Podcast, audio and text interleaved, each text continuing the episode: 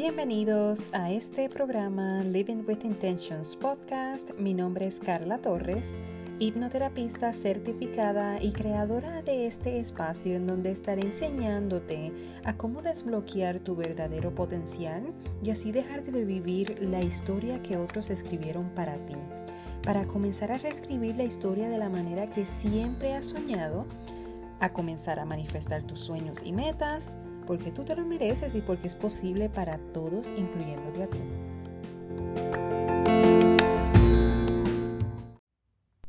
En este primer episodio vamos a estar hablando de creencias limitantes, de dónde vienen y qué papel juegan en nuestras vidas. Las creencias limitantes vienen de nuestro subconsciente. Ahora, está nuestra mente consciente. Nuestra mente consciente está a cargo de un 10% de lo que haces en tu día a día, de la toma de decisión voluntaria, de tu pensamiento crítico. El 90% entonces viene de tu subconsciente, o sea, tus acciones, tus reacciones, tus pensamientos involuntarios o automáticos o tus emociones. De aquí es que provienen toda esta información. Un 90% está controlada por tu mente subconsciente. Entonces, ¿qué pasa? El cerebro absorbe enseñanzas y creencias desde una edad bien temprana, desde los 0 años de edad hasta los 7 años de edad.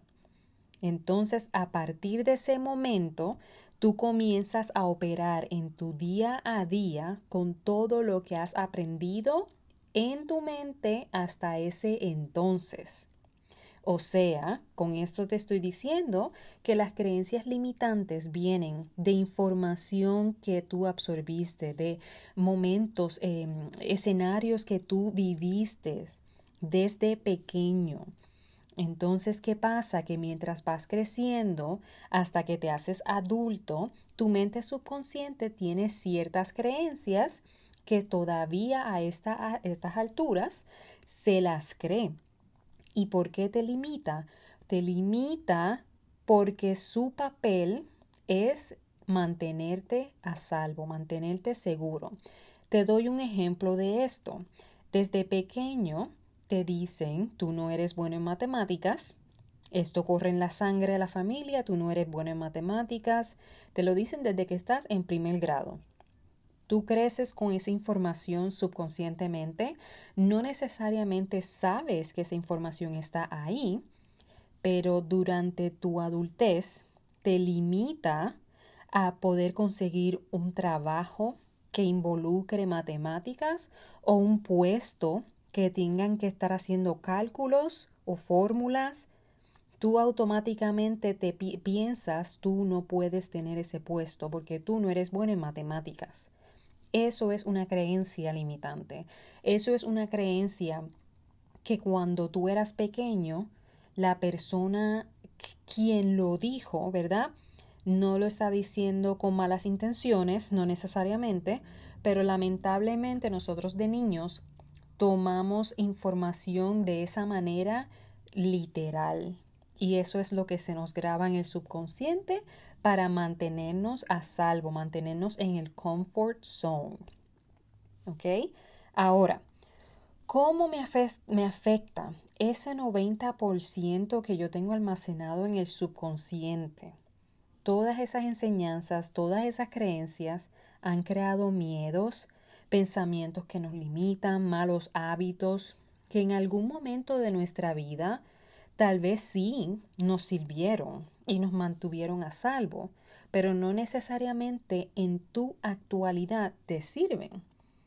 ¿Cómo puedes reemplazar la información que está almacenada en tu subconsciente? Pues mira, una de las herramientas más efectivas para reemplazar esa información, esa creencia que limita tu potencial, es la hipnoterapia.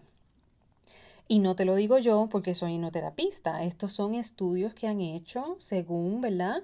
La revista de salud, por ejemplo, la revista de salud estadounidense en el 2006 eh, publicó unos resultados de unos estudios que hicieron en cuanto a la eficacia de la hipnoterapia en comparación con otras terapias alternas.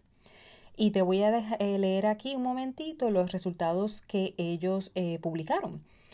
El psicoanálisis tiene un 38% de mejoría después de 600 sesiones. Eso es un montón. Tenemos terapia de comportamiento con un 72% de mejoría después de 22 sesiones. Ya eso va sonando mejor. Pero la hipnoterapia, después de 6 sesiones, tiene un 93% de mejoría.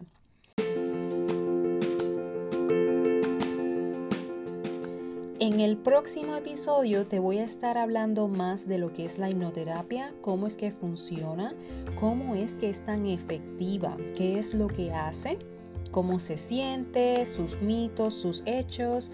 Así que te veo en el próximo episodio aquí en el Living with Intentions podcast.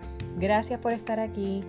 Puedes hacer reseña a este episodio, compartirlo con alguien que necesite escuchar esta información comentarios, por favor, déjenme saber y te veo en la próxima. Bye.